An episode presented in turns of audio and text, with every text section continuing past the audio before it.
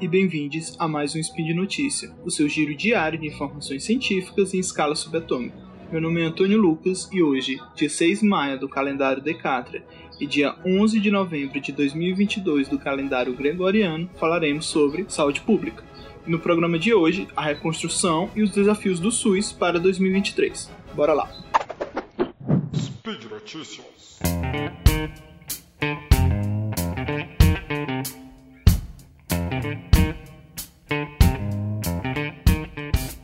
Ufa, as eleições passaram e tivemos um bom resultado dentro do possível. Sinceramente, espero que esteja tudo bem por aí com vocês. Fazendo um recorte de como essas eleições se formaram, especificamente dentro da saúde pública, a vitória do Lula é uma grande vitória para o nosso SUS.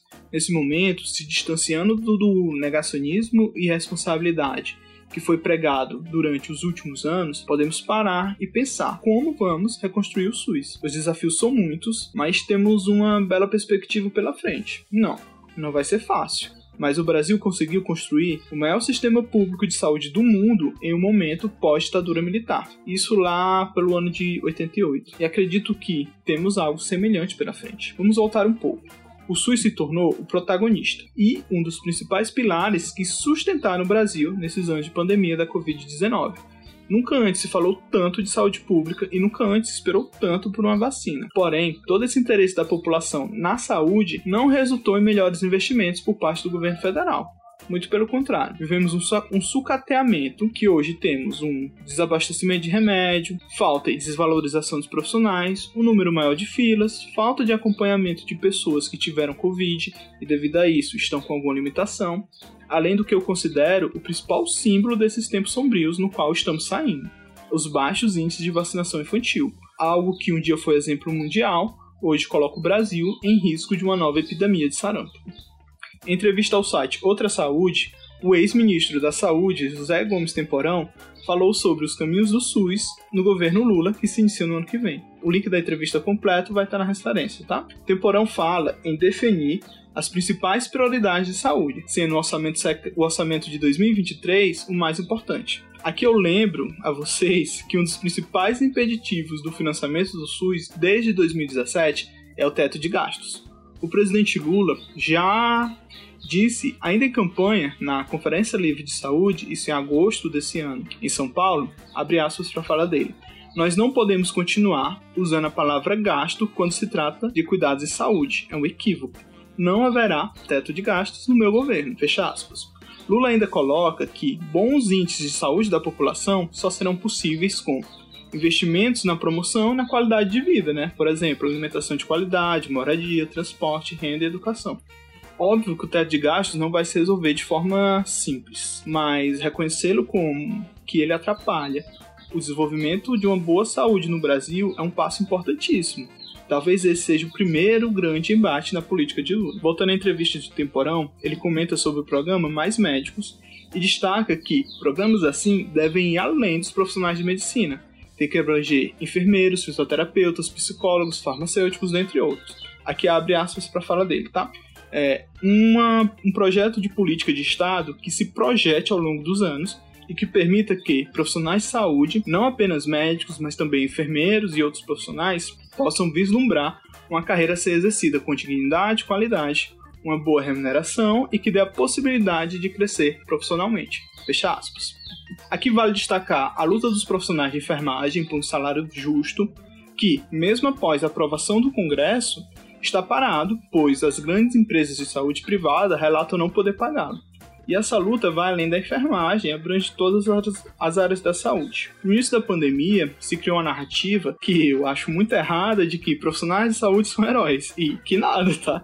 Eu mesmo não sou herói, não. profissionais de saúde são trabalhadores como qualquer outro e que precisam de uma valorização justa e segurança na sua área. Essa sobrecarga que cai sobre a área da saúde acaba por tirar a saúde dos profissionais. Mas acho que esse é um debate sobre trabalho de uma forma geral e que pretendo trazer aqui um dia.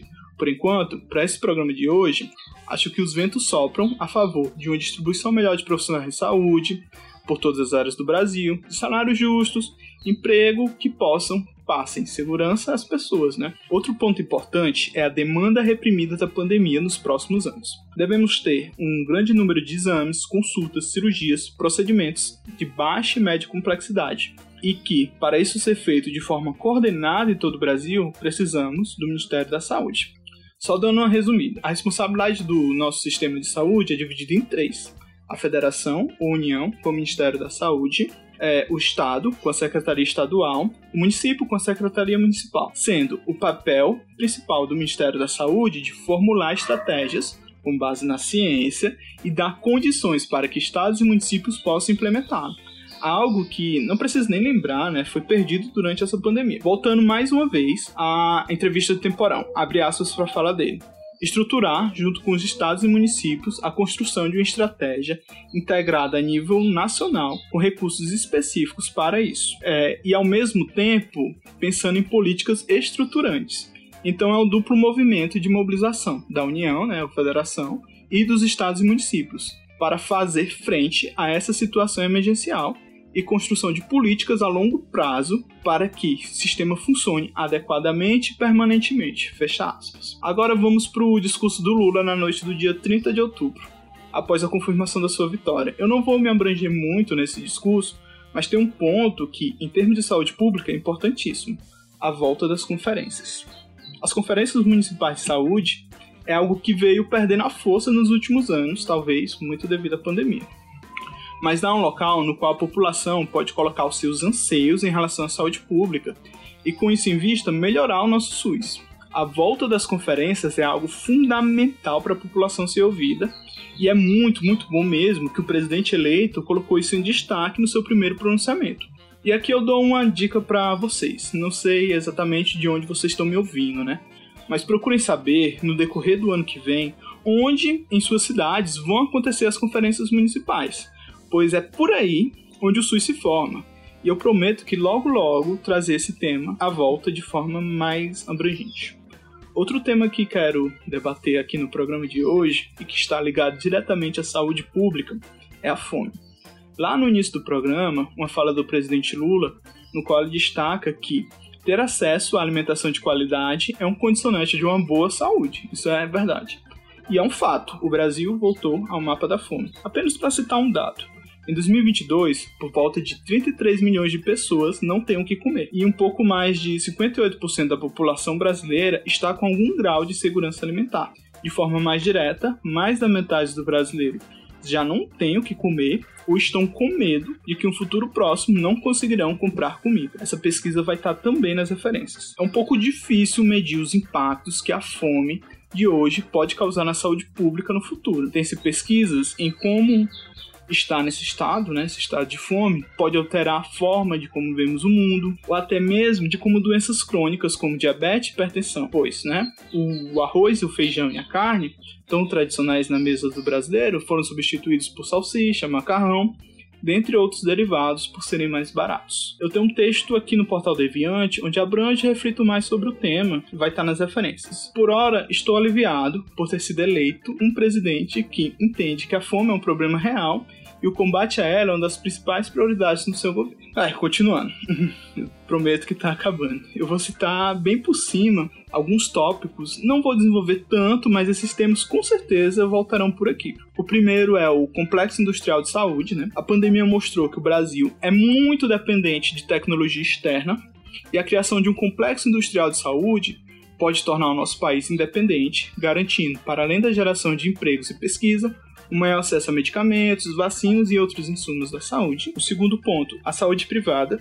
Como vamos lidar com tudo que aconteceu na pandemia? Vocês lembram do lema da Prevent Senior, óbito também é alto? Isso não pode ser esquecido. E na lei para da punição dos responsáveis, como deve ficar a situação do sistema privado de saúde que atende a minoria da população e que vem foi e que foi, né, fortalecido nos últimos anos e a nossa saúde pública. Essa é uma questão muito complexa que pretendo estudar e abordá-la aqui um dia. Uh, e outro ponto é a saúde indígena, né? Foi um tempo muito, mas muito sombrio mesmo para os nossos povos originários. A pasta de saúde indígena foi praticamente extinta. Com a volta, com a vitória do Lula, é uma esperança para esses povos. É, já estou me caminhando para o final. E se você chegou até aqui, obrigado por me ouvir. Fique bem claro: a vitória do Lula é sim uma grande vitória do SUS. Porém, as coisas não vão se resolver magicamente. A nossa saúde pública, que eu sei não é perfeita, é fruto de luta popular e movimentos sociais. Eu sei, foi um longo inverno, mas temos novamente boas perspectivas em um futuro próximo. Por hoje é isso. Lembro a todos que links comentados estão no post. Deixe lá qualquer comentário, dúvida, crítica, elogio, sugestão. Lembra ainda que esse podcast só é possível acontecer por conta do seu apoio no Pratonato do SciCast, no Patreon, Padrinho PicPay. Um grande abraço, bebam água, defenda o SUS e até amanhã.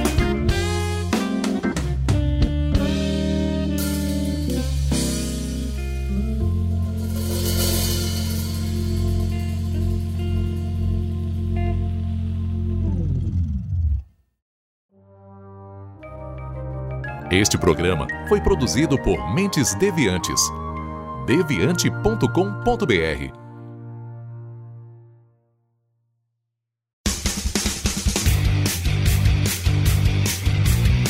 Cortes, edição de podcast.